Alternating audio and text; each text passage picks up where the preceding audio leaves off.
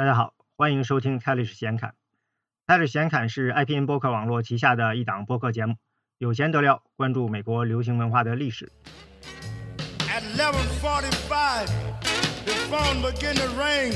I heard someone say, "Sonny boy," and I know that was my name. Who called you? I don't know. 刚才的这首是 Sonny Boy Williamson 一九五七年的《I Don't Know》，这是一首典型的战后芝加哥城市蓝调 R&B 小团组合，口琴和人声是 Sonny Boy Williamson，主奏吉他是 Robert Lockwood Jr.，节奏吉他是 Luther Tucker，贝斯是 William Dixon，鼓是 Fred Below。这个也是城市化的乡村蓝调，只不过这个组合和我们前几集听过的那些城市蓝调很不一样。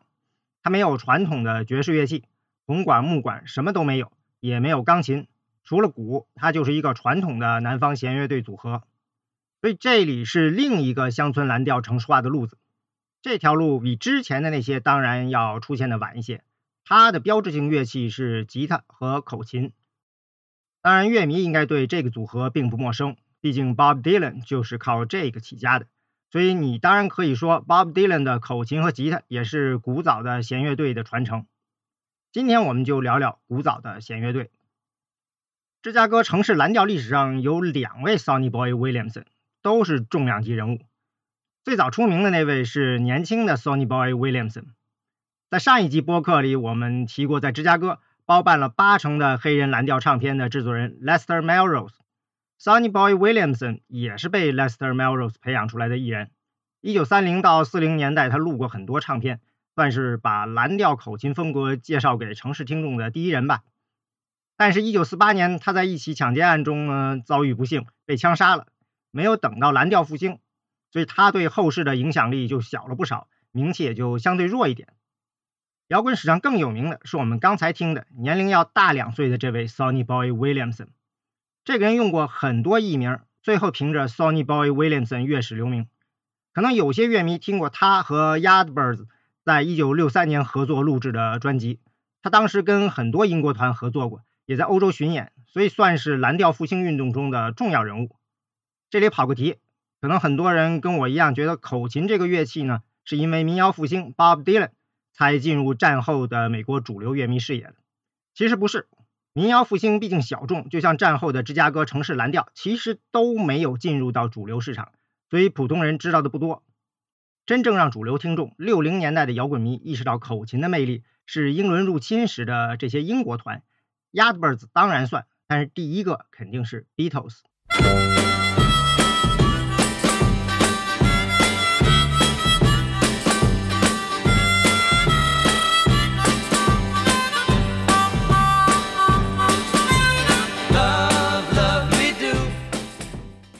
刚才就是 Beatles 的第一支单曲《Love Me Do》，开场的口琴当然是 John Lennon，只不过他在这里用的口琴是半音阶口琴，不是常见的蓝调口琴。这张唱片在1964年在美国发行后呢，打到了 Billboard 的第一名。早期 Beatles 的很多歌曲呢都用了口琴，也就让无数乐迷呢重新认识了口琴。好题结束，回来说 Sonny Boy Williamson。在一九三零年代呢，他因为一直都在南方转悠，也没出过唱片，就还只是一个无名之辈。有人说他是故意把名字改成了当时已经小有名气的 Sonny Boy Williamson，借人家的名气出头。当然他自己不承认了，但反正呢，他最后靠这个名字成功了。虽然晚了点，晚点是晚了点，但是他有一个重要的第一，就是他是南方最早上电台做节目的黑人艺人。一九四一年，在阿肯色州的海丽娜，他和吉他手 Robert Lockwood Jr. 找到当地一家电台 KFFA，希望能做一个节目。海丽娜，如果你看地图，它在传说中的密西西比州三角洲地区的北头。这个三角洲不是指入海的三角洲，而是密西西比河从孟菲斯向南的一片平原地区，一路穿过阿肯色州、密西西比州，一直到路易斯安那州的 Vicksburg。叫三角洲，是因为密西西比河每年在这里呢涨水在退下，上游来的泥沙沉积下来。形成的沃土呢，就像尼罗河三角洲一样。到十九世纪下半叶，这里慢慢开始成为一个重要的经济作物产区。所以这段密西西比河三角洲呢，一点也不三角。顺河向东呢，有大约一百多公里的平原，像一片叶子的形状。在这里的种植园干农活的呢，当然几乎都是黑人。大部分人呢是在这里的经济发展起来以后，在19世纪末、20世纪初从附近迁过来找工作的。海丽娜呢就在孟菲斯南边大约100公里的地方，是一个交通枢纽。还有很重要的一点就是它处在阿肯色州和密西西比州的边境上。虽然禁酒令在1933年被取消了，但这只是在联邦层面上取消。密西西比州的州法依然是禁酒的。密西西比州的人呢，要喝酒，要么就得喝私酒，偷偷的；要么就跑到附近州去。所以海利娜呢，作为密西西比州边境上的一个交通枢纽，当然就会有很多很多的酒吧，演出机会就多了，也聚了很多艺人，也有很多艺人会时不时的过来演出。这里的黑人也多，大约有七成是黑人。演出场所呢，当然就分成了黑人区、白人区。这也是为啥 Sonny Boy Williamson 和 Robert Lockwood Jr. 会在那里表演，因为商业机会多嘛。后来呢，两个人就想到了来找电台做节目。为了说服电台呢，他们说不要钱。那俩人为什么要做这个节目呢？他们的条件呢是要求电台允许他们在节目里广播自己晚上会在哪里演出，相当于是打了个免费广告。这十五分钟你听好了，觉得不错，晚上可以到哪里哪里来找我们。结果呢，电台老板就答应了，因为 KFFA 呢是个新电台，一九四一年十一月才开张，需要节目。当然，节目还是得由白人播音员来主持，黑人艺人呢就负责表演。电台呢还找了一个赞助商，当地一家粮食分销公司给节目冠名。这个粮食分销公司呢愿意用自己的名字给黑人艺人的节目冠名，也是看上了这个电台的位置。KFFA 电台不大。只有二百五十瓦的功率，广播呢只能覆盖到五十到八十公里之外的地方。但是呢，向南正好把密西西比河谷地区最北头这部分给覆盖了。节目被安排在周一到周五的十二点到十二点一刻，周末呢会增加到半个小时，正好是黑人下地干农活后的午休时间。就用这个时间让他们听听两个黑人艺人的节目，顺便呢来给自己分销的面粉呢做个广告。这个面粉的牌子叫 King Biscuit，于是呢，节目就叫 King Biscuit Time。这款节目呢，也成了早期广播史上影响力巨大的由黑人艺人表演、面向黑人听众的一款节目。节目这么有影响，首要原因当然是因为当年的广播里很少有黑人艺人，也很少有节目是面向黑人听众的。这个在以前关于 DJ 的那集节目里呢提过，因为广播需要广告支持，而广告商呢不愿意开拓黑人市场。也不愿用黑人形象为自己做宣传。在二战前的那个年代，一般的商品呢，就都是要跟黑人划清界限的，就是品牌要维护白人的形象，不想和黑人沾边，怕把白人顾客给吓跑了。但是呢，也有例外，面粉这种呢就算一个，因为黑人，尤其是南方种植园的黑奴，一个传统形象就是厨子，类似的传统形象呢，还有保姆、仆人这种角色。大家可以想象一下电影《Gone with the Wind》飘里面那位忠心耿耿的黑人女仆 Mammy，这个角色呢，让 Hattie McDaniel 成了第一位拿到奥斯卡的黑人演员，可见大家对这种黑人的刻板印象呢有多认同。所以，既然黑人做厨子好，那么他们认同的食材应该也不错。所以，像面粉这样的产品呢，很早就会找黑人来做广告，不怕把白人顾客给吓走。比如著名的 Aunt Jemima 品牌，主打产品是 Pancake Mix。就是美国早餐里的松饼的预制粉，这个品牌呢是十九世纪末诞生的，形象就是一个南方种植园里的黑人女厨子，也是要借一下白人的这种怀旧的感觉。当然，这个牌子是白人创建的，跟黑人一点关系也没有。一九五零年代迪士尼乐园新开张的时候呢，里面就有一个 Aunt Jemima 餐馆卖松饼，服务员当然是穿成这种厨子形象的黑人女士，因为太成功了，母公司就是 Quaker Oats 贵格燕麦。后来还开了几十家的连锁店，是美国最早的连锁早餐店。现在这个牌子当然看不到了，因为民权运动嘛，这个形象呢就开始引发争议，就停了。迪士尼乐园有钱了以后呢，就回收了餐馆的所有权和经营权，改了名儿。但是呢，Aunt Jemima 品牌还在，一直到二零二零年才被百事公司停用。为啥是二零二零年啊？就是 George Floyd 和 Black Lives Matters 的压力嘛。顺便说一下，贵格燕麦这个名字其实也是一个意思。贵格派的教徒呢，以诚信著称嘛。比如价格标签这个东西，就是他们发明的，贴在商品上，卖货的时候呢童叟无欺。按照贵格燕麦官方的说法呢，创始人 Henry D. Seymour 在百科全书上呢读到了贵格派的词条，觉得很好，就用了贵格做了名字。所以他自己呢其实跟贵格教派呢没什么关系。这其实呢都是在利用刻板印象。对于黑人呢，这就是刻板印象的代价。一方面呢，他让黑人获得了以前没有的机会；但是另一方面呢，他让人觉得黑人呢只配做这些事情。当然，这里你可以带入其他的特定人群了。问题是，当你意识到这种代价以后呢，你是向后退还是向前走？是和刻板印象说不，不接受任何妥协，甚至放弃它能带来的机会，还是从这里开始去努力打破刻板印象的限制？就像在《飘》里演妈咪的 Hattie McDaniel，当时反对他出演的人很多，比如 NAACP 美国全国有色人种协进会，他的负责人 Walter White 就指责 McDaniel 背叛了黑人。McDaniel 呢，一点也没服，直接就给顶了回去了。我宁可演一个女仆，一周挣七百美元，也不想回去当一个女仆，一周挣七美元。而且，你觉得应该让我演什么角色？白瑞德的老婆吗？所以，Hattie McDaniel 愿演这些角色，只要他是一个开路人，能够帮助更多的黑人演员进入好莱坞，能让后来的人呢获得更好的角色。他也的确呢成为了好莱坞黑人社区里的中坚力量，帮助黑人呢适应好莱坞，帮他们呢谈合同。当然，好莱坞也知道危险了，所以飘在亚特兰大首演的时候呢，就不叫 McDaniel 去参加首映礼，因为到那里呢就要遵守当地的种族隔离法，黑人演员要跟白人演员分开。与其这样呢，干脆不让黑人演员去。但是有些人呢，他们就求之不得，就像首映前一天，Junior League 呢举办了一场盛大的舞会。Junior League 呢最早听名字我还以为是一个体育组织，其实呢是一个女性公益组织，应该段位还挺高的。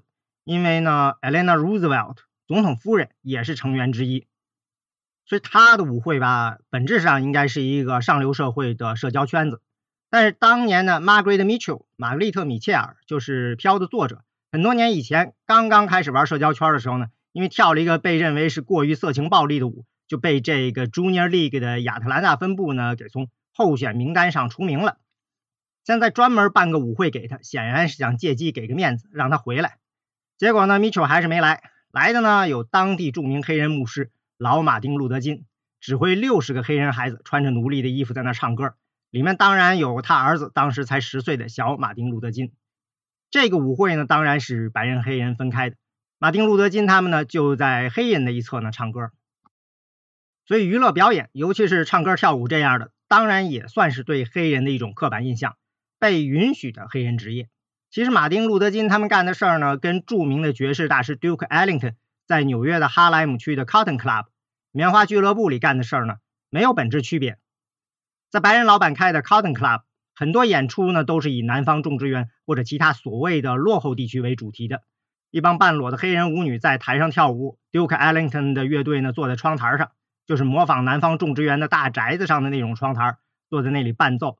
台下呢坐的当然都是白人，如果有黑人也是站着的伺候白人顾客的。所以呢，Duke Ellington 管自己的风格叫 Jungle Music，丛林音乐。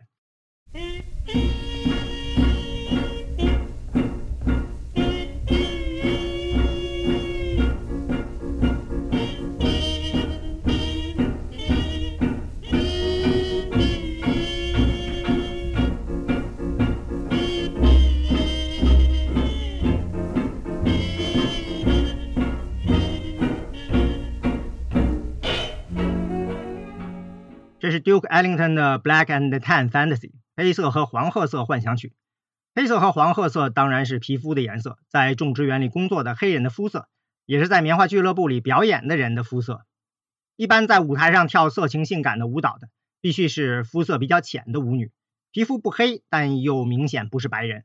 这是白人社会能够接受的性幻想对象，因为在他们的社会规则里呢，白人女性不能卖色，黑人女性呢不配卖色。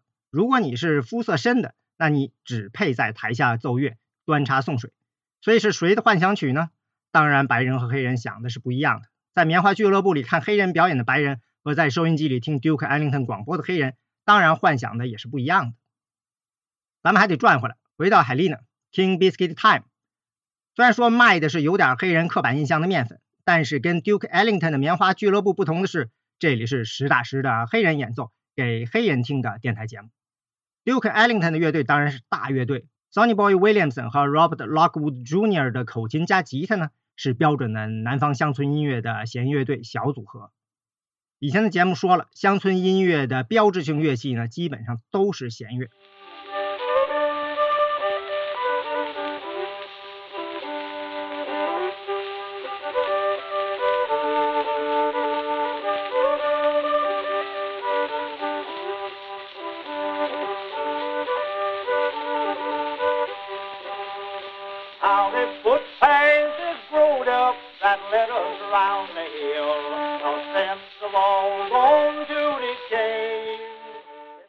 这是以前放过的 Fiddling John Carson 的《The Little Old Log Cabin in the Lane》，一九二三年在亚特兰大的录音，史上第一张正式出版的乡村音乐唱片《Q Billy》。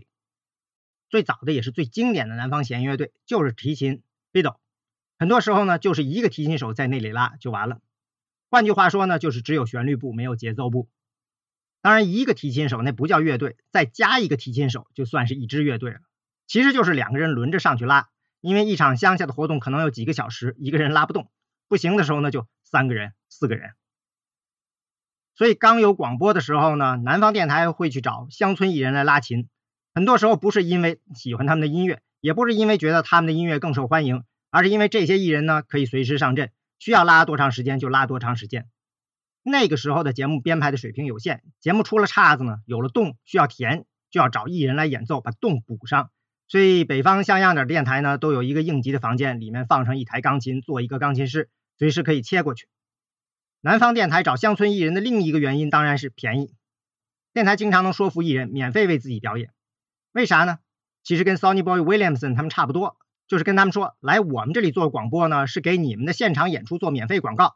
这些艺人没有艺人工会和相关机构的保护，只要双方都同意，不给钱也可以。毕竟当时一九二零年代，广播电台是个新鲜玩意儿。当然，后来白人乡村音乐起来了，电台也开始赚钱了，艺人就不那么好忽悠了。这当然就是上古时代的弦乐队。从这里开始呢，就衍生出各种各样的弦乐队。乐队里人呢，也都没有必要是提琴嘛。最早的也是最经典的双人组合是提琴和 banjo。banjo 班卓琴比提琴更适合打拍子嘛。后来吉他普及了，就加了吉他，还有曼陀铃。当然呢，也可以加口琴，甚至呢，看场合可以是钢琴。那咱们现在就听一个标准的弦乐队吧，这是查理普的 The North Carolina Ramblers。我们听的是他们在一九二五年演奏的 Don't Let Your Deal Go Down Blues。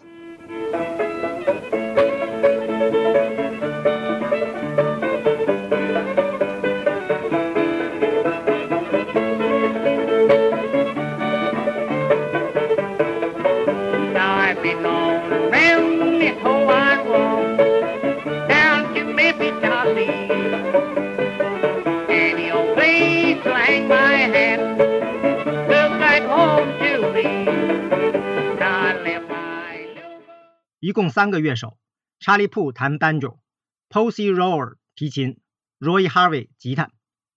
这里八卦一下，查理·普一八九二年出生，著名的南方乡村音乐乐手。他的音乐偶像呢是纽约的著名流行歌手、一代歌王 Al Jolson。所以他们呢，当然也经常演奏那些流行歌曲。当然了，唱片公司很少让他们录了，只能录南方的弦乐队乐曲、乡村音乐。我们今天听到的提琴或者提琴伴奏组合，一般都是这种白人弦乐队。一个原因是当年的唱片公司呢，只给白人弦乐队录音，所以呢，从当年的原始声音资料去了解呢，就基本上只能听到白人艺人的声音，就好像只有他们会玩会演，知道怎么拉琴，怎么玩提琴伴奏组合，而黑人呢都不玩提琴，只知道玩吉他。其实唱片公司这么录呢，就是出于一种偏见。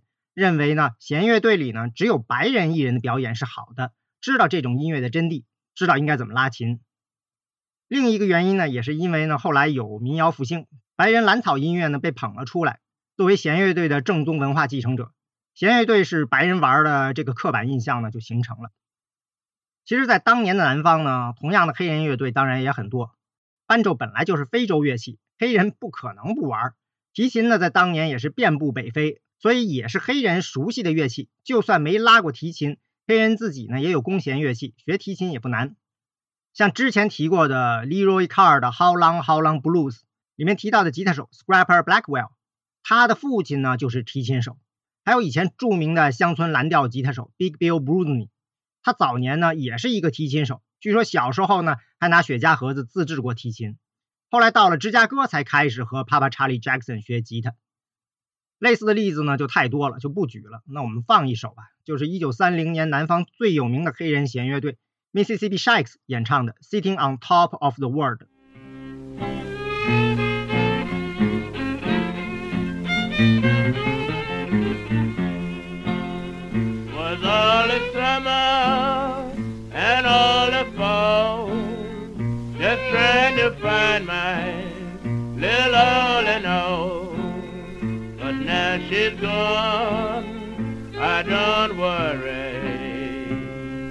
I'm sitting on top of the world.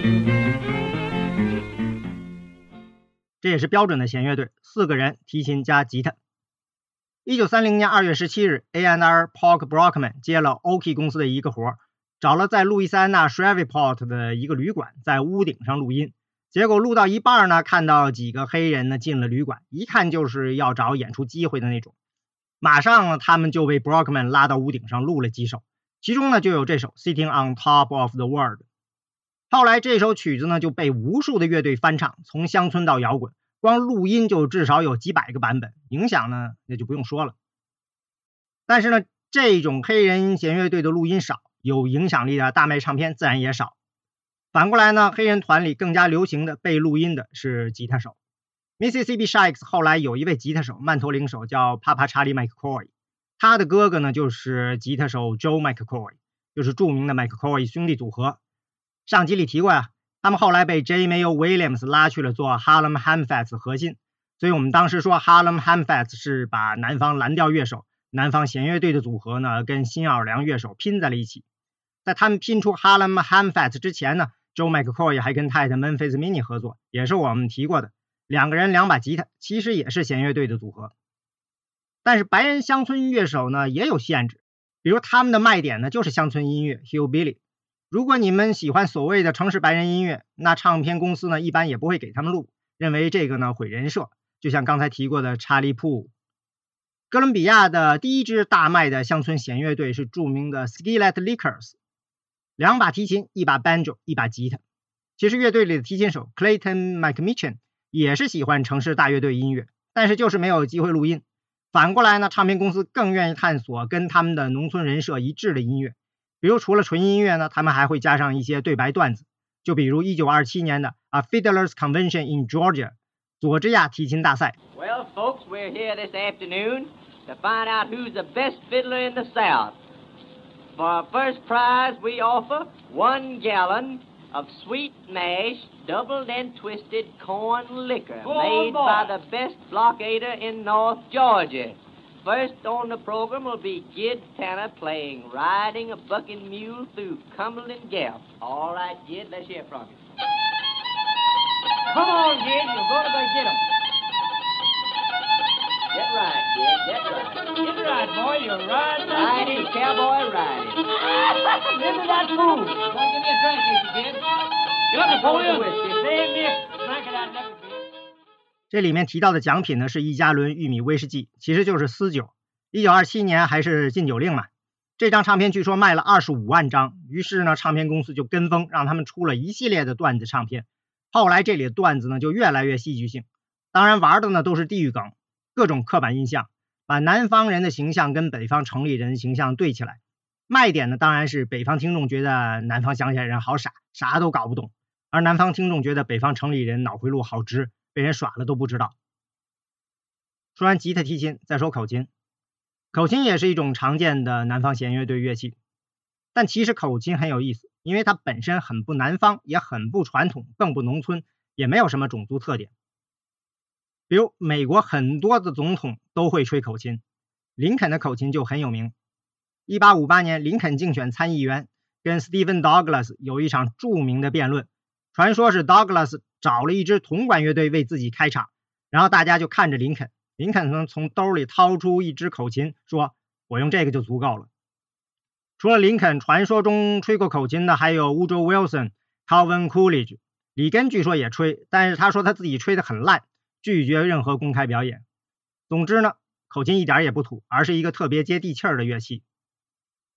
说口琴不土，是因为口琴是标准的现代工业文明的产物，具有工业化生产的各种特征，包括质量稳定、价格便宜、学习简单。口琴的历史呢非常短，它这一类乐器呢叫自由簧片乐器。这个想法其实是从中国的笙那里给借鉴过来的。虽然说这些乐器早在一千多年前就传到中亚土耳其了，但是欧洲人是到了十八世纪跟中国的直接交流多了，乐器才传进来的，才开始研究这个。另外呢，还有一种通过自簧片发声的，就是音乐盒这种，是受到了非洲的乐器的启发。具体到口琴呢，这是到十九世纪初才被发明出来的，到一八二九年在维也纳呢开始被大规模生产。最早做这个的是钟表匠，经济不好的时候呢就会去做口琴。所以其实从西方音乐传统上来看呢，口琴、手风琴这些乐器呢都是不入流的乐器。就是上不了音乐会大雅之堂的乐器，工业化的产物，没有根儿。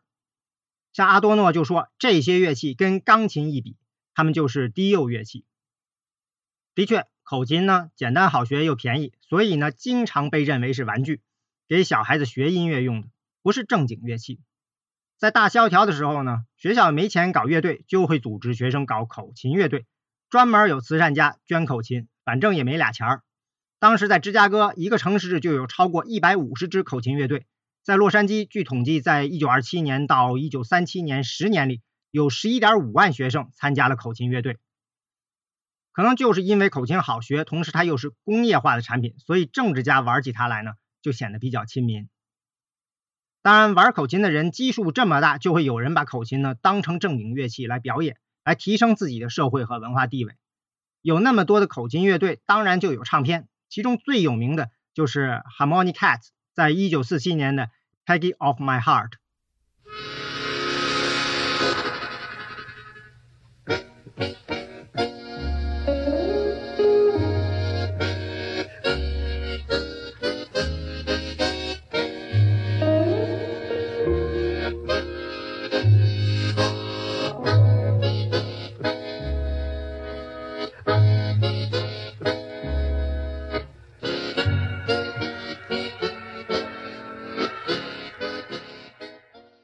这是史上唯一一支打到 Billboard 排行榜榜首的口琴唱片。这之后，五零年代呢，口琴就几乎淡出了主流视野。Harmony Cats 这支口琴乐队呢，一共就三个人，三支口琴。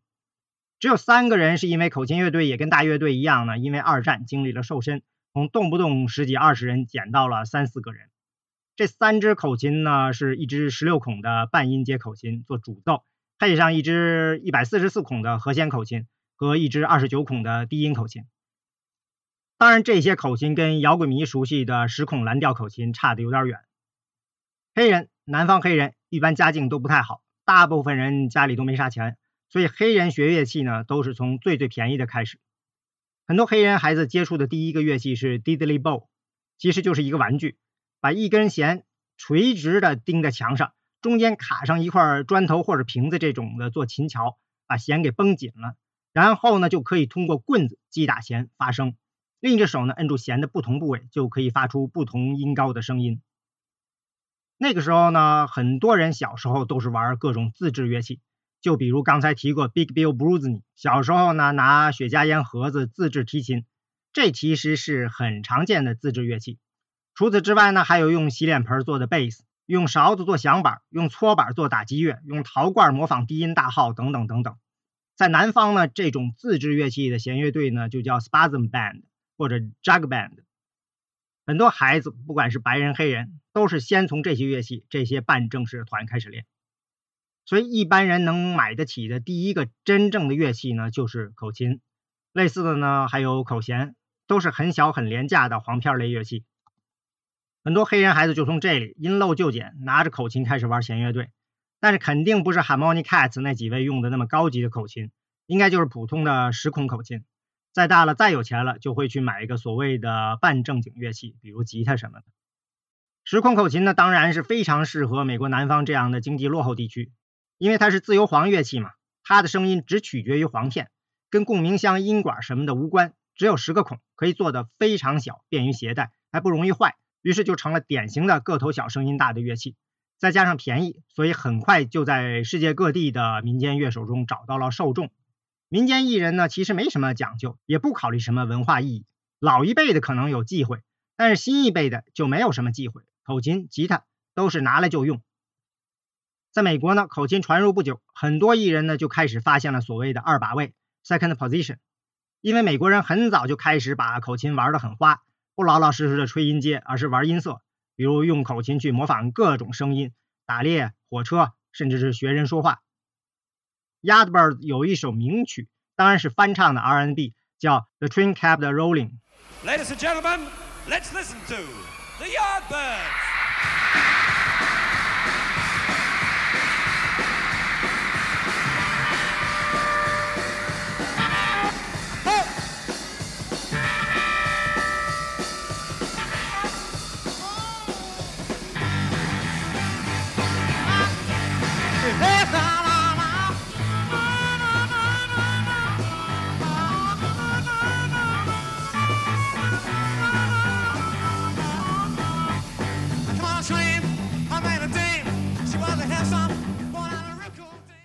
刚才开场是 Jeff Beck 用吉他模仿火车声的 riff，然后主唱 Keith Ralph 一边唱一边吹口琴。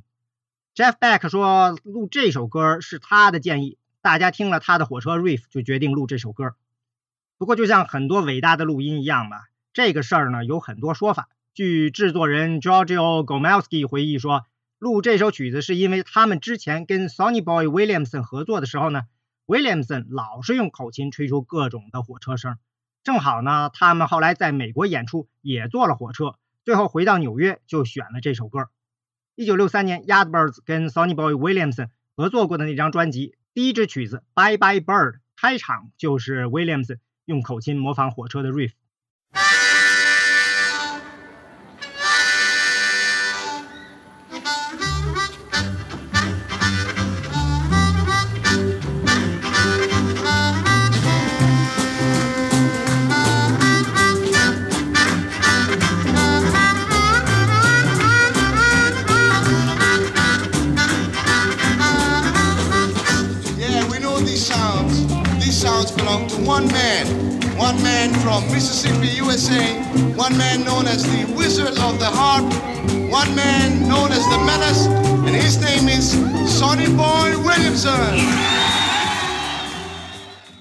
当然，这很有可能是因为选择性记忆。这些说法其实呢都有点道理。毕竟两年前跟 Williamson 合作的时候的 Yardbirds 呢，还是 Eric Clapton 的吉他，不是录这首歌的时候的 Jeff Beck。而六三年的录音呢，其实到六六年才正式出版，比这首歌的录音还晚了一年。好，跑题结束，回来说口琴的花样。就从这些花样里呢，美国的口琴手发现了二把位，就比如一支 C 大调的口琴，主音呢是对应着吹气音，但是大家发现呢，如果加入吸气音，就能吹出 G 调来。同时，口琴在吸气的时候呢，可以很容易的 bend the note，就是让口琴发出半音。这些技术呢，其实都不难，也不需要什么人来教。很多艺人后来回忆起来，就是说听到了别人吹出来了，自己想一想，拿口琴练一练，很快就找到方法了。这些技术呢，就都成了后来蓝调口琴的基础。所以不出意外，口琴很早就出现在各种南方民间音乐的录音里了。比如1927年 Ralph Peer 著名的 Bristol Session，在田纳西的录音。那次录音里呢，他录到了 Carter Family 和 Jimmy Rogers 这样的巨星，结果呢被大家称为乡村音乐大爆炸。在那一次田野录音里呢，他也录了一位黑人口琴手 Al Watson。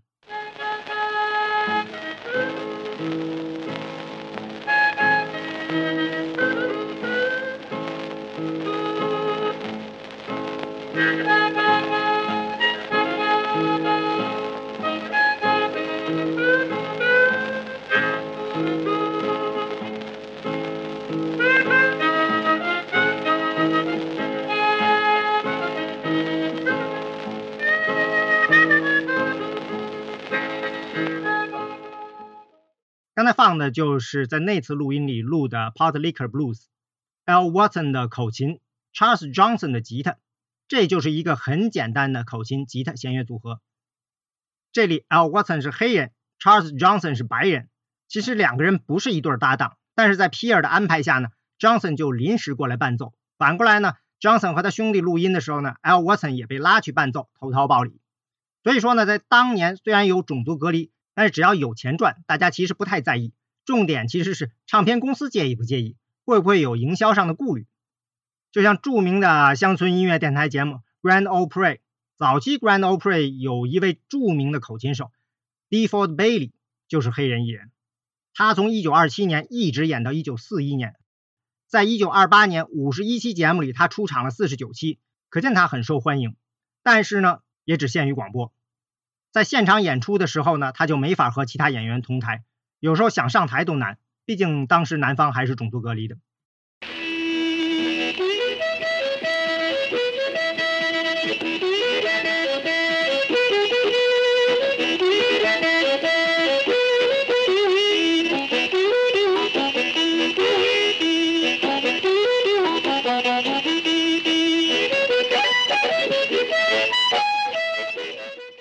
刚才是 Default Bailey 一九三二年演奏的传统民谣 John Henry，所以口琴当然也是很常见的乡村音乐乐器。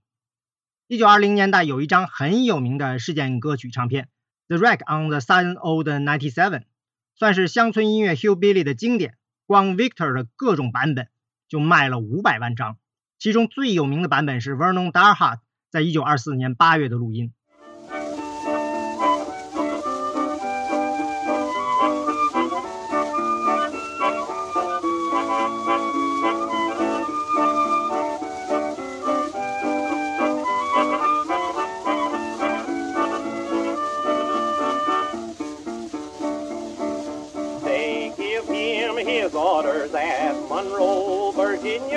Virginia, saying, Pete, you're way behind time. This is not 38, but it's old 97. You must put her in center on time. He looked round. 这里开场就是 Vernon Darhart 的口琴和 Carl Gibson 的吉他，对，这里也是口琴加吉他。现在咱们还得转回来，回到 Helena King Biscuit Time。 Sonny Boy Williamson 和 Robert Lockwood Jr. 的口琴加吉他呢，当然也是标准的南方乡村音乐的弦乐队组合。一个很遗憾的事儿吧，就是这么重要的电台节目呢，我没有找到录音。最早的影像资料呢，我只看到 King Biscuit 公司在一九四二年拍的一段宣传默片，里面能看到两个人在一个仓库外面的公共场子里演奏，但是默片嘛没声儿。除此之外呢，据说一九五二年有一个圣诞活动的片子，不过我也没有找到。我找到的只有一九六五年 Sonny Boy Williamson 的一段录音。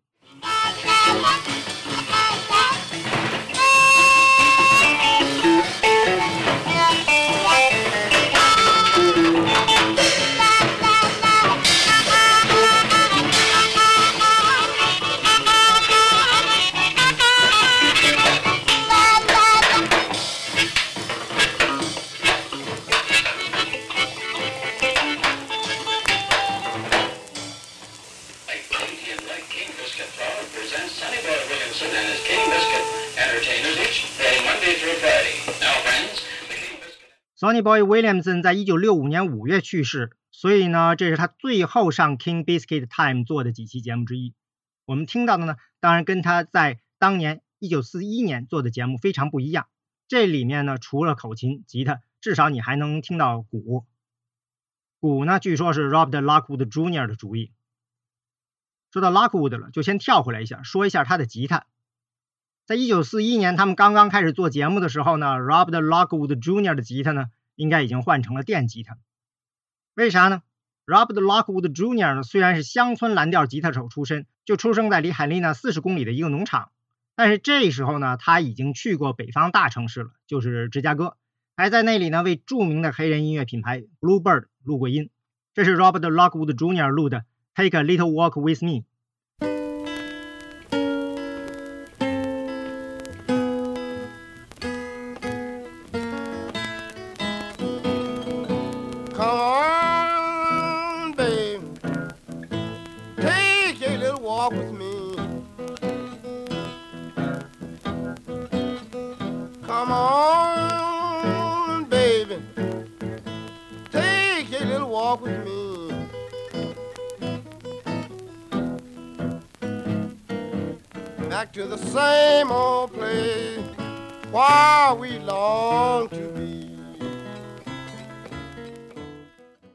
当年录的几首曲子呢，都成了经典蓝调曲目。这支曲子呢，据推测很有可能是他继父 Robert Johnson 传给他的曲子。Lockwood 说，他本来不喜欢吉他，觉得吉他呢必须跟其他乐器配合。他见过的吉他手呢，都是在弦乐队里跟其他乐器和吉他手合作。但是呢，Robert Johnson 呢改变了他对吉他的看法。原来吉他呢也可以一边弹节奏一边弹旋律，自己给自己伴奏，就是只弹吉他。不过到了 King Biscuit Time 的时候呢，Lockwood 已经深受爵士大乐队的影响。他说自己平时就在收音机里听爵士，弹的电吉他呢也是爵士式的单弦主奏，就是我们提过的快速有力的向下拨一根弦，而不是像传统乡村吉他那种扫大和弦。换句话说呢，他的音乐呢已经开始城市化了，所以呢当然要换电吉他。用电吉他除了弹法和音色的差别，当然有一个重要的优点就是音量大。这对于城市里的吉他手呢很重要，因为你是要在酒吧里跟其他乐器竞争的，所以呢至少音量上不能输。同时呢，口琴加上麦克风也可以被放大。这个平时不起眼的双人组呢，有了广播和扩音器，一下子呢就音量倍增，可以支撑住更大的场子了。两个人的节目受欢迎了，当然就不愁找不到演出，也不用担心没人来看。一场演出他们可以叫价七十五美元。要知道，当地人干活一周的工资，最好情况也只有四十五美元。收入高了以后呢，Lockwood 就开始盘算招募新人，扩大乐队的规模。为啥呢？还是要声音更大一点。于是他招了一个鼓手兼歌手 James Curtis。其实 Curtis 一开始不是鼓手，就是传统弦乐队里打搓板的。但是后来两个人出了钱，给 Curtis 买了套鼓，吉他的节奏再强也不够。现场表演，尤其是在酒吧这种声音嘈杂的地方，你必须加上鼓，把节奏给撑起来。在美国呢，鼓是一个典型的城市乐器，因为农村的音乐，就比如乡村音乐是没有鼓的，而且是反对用鼓的。著名的乡村歌手 Roy Acuff，Grand Ole Opry 的台柱子，他就坚决反对用鼓。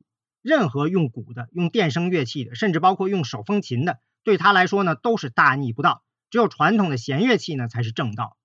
乡村音乐的标志性乐器呢，基本上都是弦乐队来的，提琴、班卓琴，还有后来的吉他。在农村，你不能敲锣打鼓，毕竟有很多牲畜，你平时动不动就打鼓，那就把动物惊了。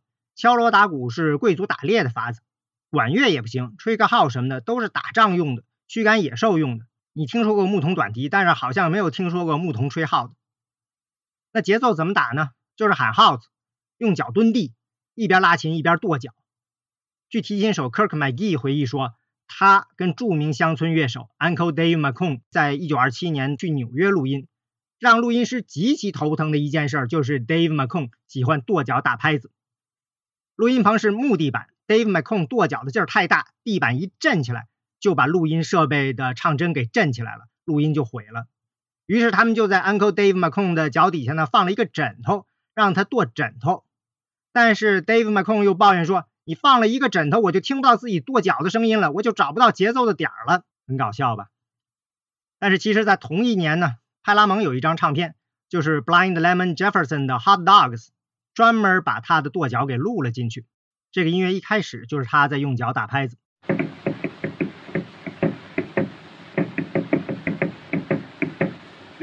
Right, just now from the doctor.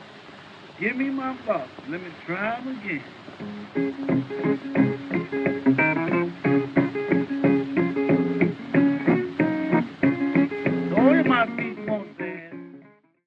刚才不是说 Uncle Dave McCon 跺脚把唱针给震的跳针了，没法录音吗？派拉蒙的录音是是往 Blind Lemon Jefferson 的脚下放了一个纸板减震，但是呢，同时这个纸板又把声音给反弹了起来，这样呢就特意把这个节奏声呢给录了出来。所以这张唱片出的时候呢，演奏者写的是 Blind Lemon Jefferson 和他的双脚。那后来乡村音乐起来了，有大场子了，打拍子当然光靠跺脚就不行了，但是他们还是没有用鼓，就用 slap bass。bass 就是大贝斯，一个人多高的那种，叫 slap bass，就是用手去拍打琴弦，琴弦打在琴身上就发出了啪啪的声音，一般是拨一下拍一下，声音就是砰啪砰啪的。如果只有提琴的话呢，也有人会用麦秆啥的去击打提琴的纸板来打拍子，都是差不多的道理。就比如 Elvis Presley 的第一张单曲《That's All Right》，里面呢是两把吉他一个贝斯，贝斯手 Bill Black 就是这么拍的。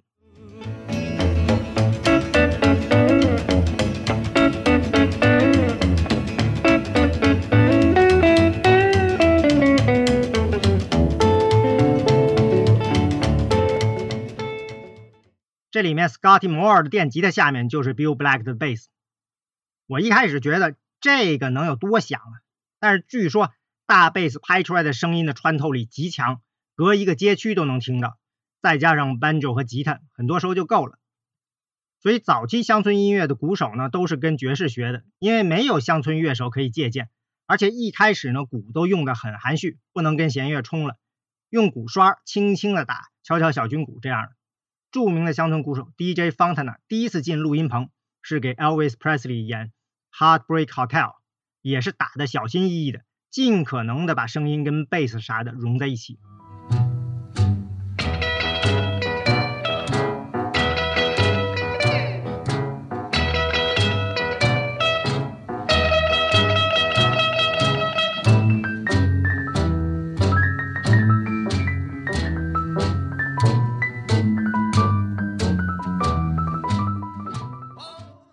所以说，鼓手呢只能诞生在城市里，而且呢不能在传统意义上的室内。你说有一个人弹个钢琴，楼上楼下都跳脚，你要是吹号打鼓的，那邻居还不把你杀了？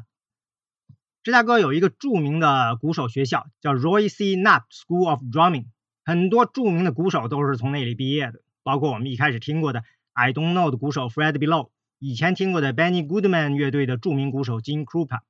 另外呢，还有摇滚史上最有名的录音室鼓手 How Blaine。据 How Blaine 回忆说呢，平时合练怎么办呢？就是有一条长桌子，上面呢铺上了毯子，几十个学生就坐在那里，在桌子上打鼓点儿。进一步说，以鼓号为主的爵士乐肯定是城市音乐，发源于城市，也在城市里流行。而且因为有大量的室内室外音乐活动在竞争，就有了对音量的要求。那爵士是从哪出来的呢？新奥尔良，南方重要的港口城市。爵士乐手怎么挣钱呢？平时很多人都在当地的红灯区为妓院工作，同时呢，这些爵士乐团呢，一般又是属于当地的各种社会团体。当这些社团举办各种室内室外的游行集会活动的时候呢，比如政治集会啊、宗教仪式、社会舞会，还有葬礼这样的，他们呢就被拉出来表演。这时候，他们就是所谓的 marching band 行进乐队。所以这些团体呢，其实又附属于组织这些活动的各种政治社会团体，相当于是这些团体给这些乐队提供必要的保护和资助。当时的美国基本上每个镇子都会养自己的这种行进乐队，而且呢，可能还不止一个。现在当然还有了，每个中学、大学都有。到了节日活动的时候呢，就出来表演。户外表演当然就是以管乐为主，鼓号队嘛。只要稍微像样一点的镇子就都会有，因为觉得它符合传统的美国精神。用的呢是传统欧洲古典乐器，但其实并不难学。演奏的呢是美国爱国歌曲，音量大，非常实用。节庆的时候呢，演奏点正式的音乐；平时的活动就是舞曲这种的，让大家跳舞。区别在于呢，爵士乐是黑人音乐。爵士乐在新奥尔良出现的推手呢，还是因为种族隔离。以前提过，本来南方有奴隶制，有严重的种族歧视，但是呢，并没有种族隔离制度。种族隔离是南北战争之后呢，废除了奴隶制后，防止黑人越来越大的政治影响力搞出来的。但是这么一来呢，有一群人就尴尬了，他们就是混血的 c r e o l。这些人里的音乐人大多是经过正规的古典音乐教育的，学钢琴、提琴各种古典乐器，工作上呢也能享受到很多白人特权。但是种族隔离来了，他们呢就被算成是有色人种，就被从白人社区里给赶了出去，到码头、库房、妓院工作去了。于是呢，就有了一次文化大冲撞，就是他们呢要跟传统的黑人艺人开始在一起表演，就在著名的 Storyville 红灯区，慢慢的呢爵士就出来了。一开始在红灯区里的音乐呢，就是钢琴或者小型弦乐队，那些接受过正规音乐教育的音乐人呢，还会拿着谱子一丝不苟的演奏。但是慢慢的，因为竞争各种活动的需要，不管是社会活动还是妓院招揽客户，对音量的要求就高了，管乐就被换了上来，也不按照乐谱吹一样的了。各种即兴表演呢就占了上风。架子鼓呢也很有可能就是这么出来的。行进乐队呢，因为需要，就有人发明了一个底座，把几支鼓和打击乐器呢给支在了上面。其实除了小军鼓和大鼓，剩下的乐器呢都不是传统的交响乐队里的乐器，可以说是各种民族乐器混出来的。所以这样诞生的爵士是很包容的，以室内室外都可以的管乐为主，小号、长号、黑管也有打击乐，也有很室内的贝斯、吉他、钢琴，也有本来只在室外演奏用的萨克斯。非常灵活，适用于各种环境，也在一九二零年代那个大环境下呢，迅速的一统江湖，让爵士大乐队、摇摆乐呢成了主流的流行音乐。总之呢，这是一种城市音乐。当然，这并不是说南方乡下没有这些鼓号乐器，小镇上呢当然也有铜管乐队，只不过呢这些都只有在公开的社区活动里才有。另外，当然还有经典的非凡的 drum，就是笛子和鼓。在没有机关枪的年代，士兵列队冲锋的时候呢，军乐队奏的就算是非凡的 drum。所以南方白人不喜欢黑人演奏非凡的 drum，认为这是黑人在集结进行军事化训练。所以南方的黑人非凡的 drum 乐队呢，都要躲着白人练习。所以一般情况下呢，南方农村里开一个 rent party，大家就是找间私人的房子，把里面的家具都搬出去，然后呢上的就是吉他手、弦乐队这种组合。这些吉他手跟铜管乐队、非凡的 drum 这些形式是分开的，甚至有人可以同时参加几种组合，但是很少混在一起。现在呢，Lockwood 相当于是乐队扩招，扩大音量和声音密度。他第一个想到的是找个鼓手，很明显他还是走了爵士的路子，因为这个呢已经被证明了是最容易的。虽然 Curtis 不是一个合格的爵士鼓手，因为他连拍子都打不齐，但是你可以看到 Lockwood 脑子里的乐队呢已经不是传统的乡村弦乐队了。而是他在芝加哥看到的城市里的现代乐队，所以不出意外啊，接下来他又招了一个钢琴师 Robert Taylor，万能的钢琴，要什么给什么，有什么空堵什么空。你看这个乐队的声音呢就变得很齐整了，口琴、电吉他、鼓、钢琴。这个呢其实没有跳出我们上一集里的城市化的路子，毕竟 Lockwood 是从芝加哥回来的。后来呢，一九四五年，Lockwood 跟 Sonny Boy Williamson 吵翻了，退出了 King Biscuit Time。马上呢，他也做了一档自己的节目，叫《Mother's Best Flour Show》。赞助商呢，听名字就知道，还是一款面粉。这次他拼的乐队呢，就变成了一支彻底的摇摆乐队，跟 Louis Jordan 的 Timpani Five 差不多，电吉他、钢琴、贝斯、鼓、小号、长号。这其实跟我们一开始听的那首《I Don't Know》就越走越远了。其实到了1957年录《I Don't Know》的时候呢，摇滚都已经诞生了。从一九四五年到一九五五年这段路呢，其实已经是新一代的艺人在主导了。比如我们可以听一下 Sonny Boy Williamson 最早的录音，这个呢是在一九五一年在密西西比的 Trumpet Record 的录音。我们可以听一下其中最有名的《I Said to the Blind》。这张唱片里的乐手呢，大多是他在听 Biscuit Times 节目时候的老搭档，有吉他手 Elmore James 和 Joe Willie Wilkins，钢琴手 Willie Love。鼓手 Joe Dyson，一定程度上呢，可以反映他在四零年代的风格。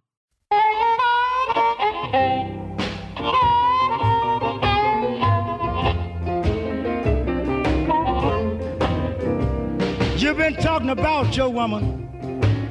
I sure wish that you could see mine. You've been talking about your woman. I sure wish that you could see mine. Every time the little girl starts to loving, she bring eyesight to the blind. 这支曲子当时在地方卖的不错，不过在摇滚史上留下位置呢，应该是因为后来被 The Who 改编用在了摇滚歌剧《Tommy》里。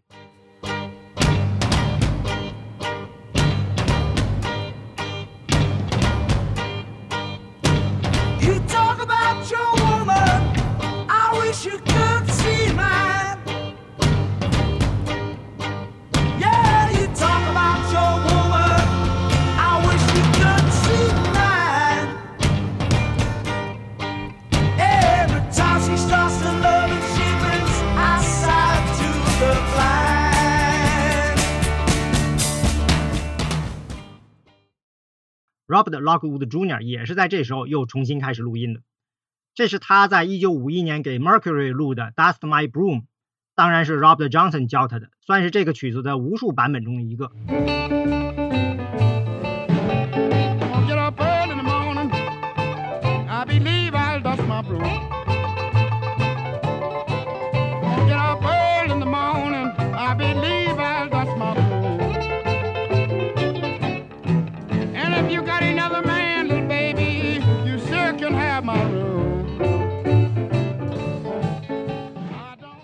这里面不知道他的合作者是谁。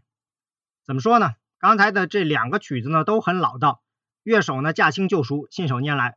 但是在那个时候呢，声音已经有点老气了。为啥这么说呢？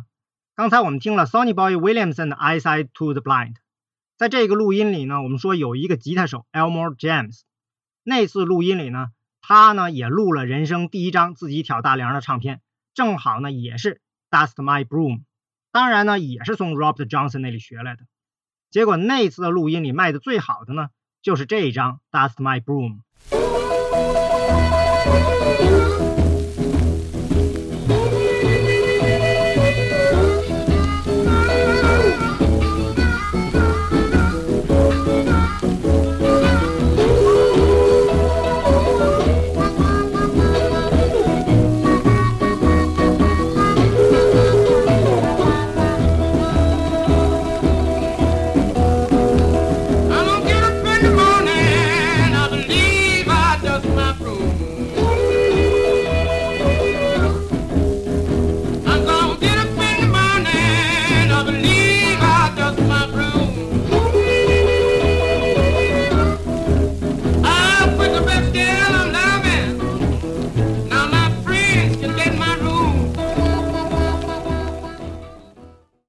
这张唱片呢，当年一路打到 R&B 榜的第九名，让 Elmore James 呢一战成名。跟 Robert Lockwood 的版本一比呢，你就能听出来 Elmore James 的版本呢明显更现代、更摇滚。Lockwood 的吉他和他的鼓比起来呢，都太温柔，缺少力量感。Elmore James 的电吉他呢，虽然是最简陋的那种，就是在木吉他上呢加了一个拾音器，但是就是能把电吉他汹涌向前的力量感呢给呈现出来。同时呢，鼓手 Frog Odell 呢也很给力，不像 Lockwood 的版本里呢，很多时候都是靠钢琴在推动。事实上呢，Elmore James 的版本呢是在1951年11月发行的，Lockwood 的版本呢也是在11月录的，说明呢 Lockwood 录这个曲子呢很有可能呢是受了 Elmore James 的版本的影响。但是呢，最后听出来呢，这个晚录的版本呢，反而听上去呢更老一点。如果这个还不是很明显的话呢，我们可以听一听，可能是十二年后 Elmore James 在 Fire Record 的版本。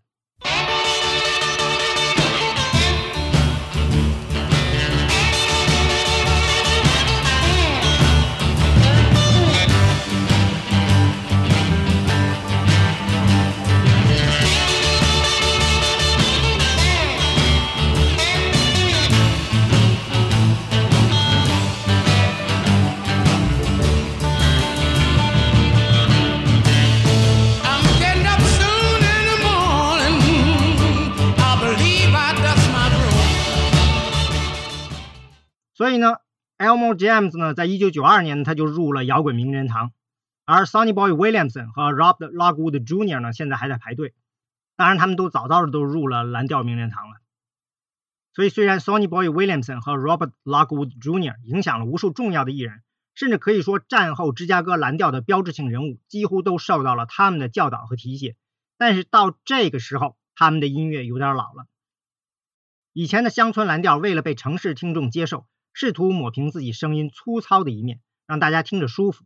但是新的一代呢，证明了你们可以在城市化的过程中呢，保持自己的棱角，甚至变得更硬，反而能让你找到更多的听众。